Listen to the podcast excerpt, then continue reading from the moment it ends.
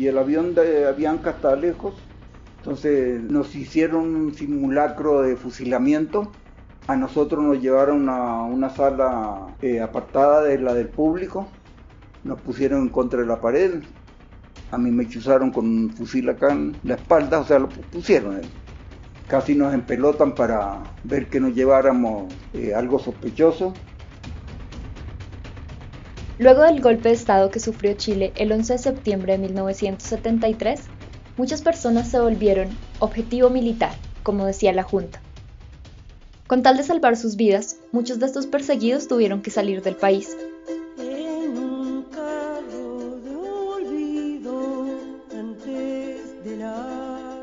Varios se fueron literalmente con lo que tenían puesto. Algunas personas lograron escabullir un recuerdito preciado bajo la ropa, y solo unos pocos privilegiados tuvieron la suerte de irse con sus maletas hechas.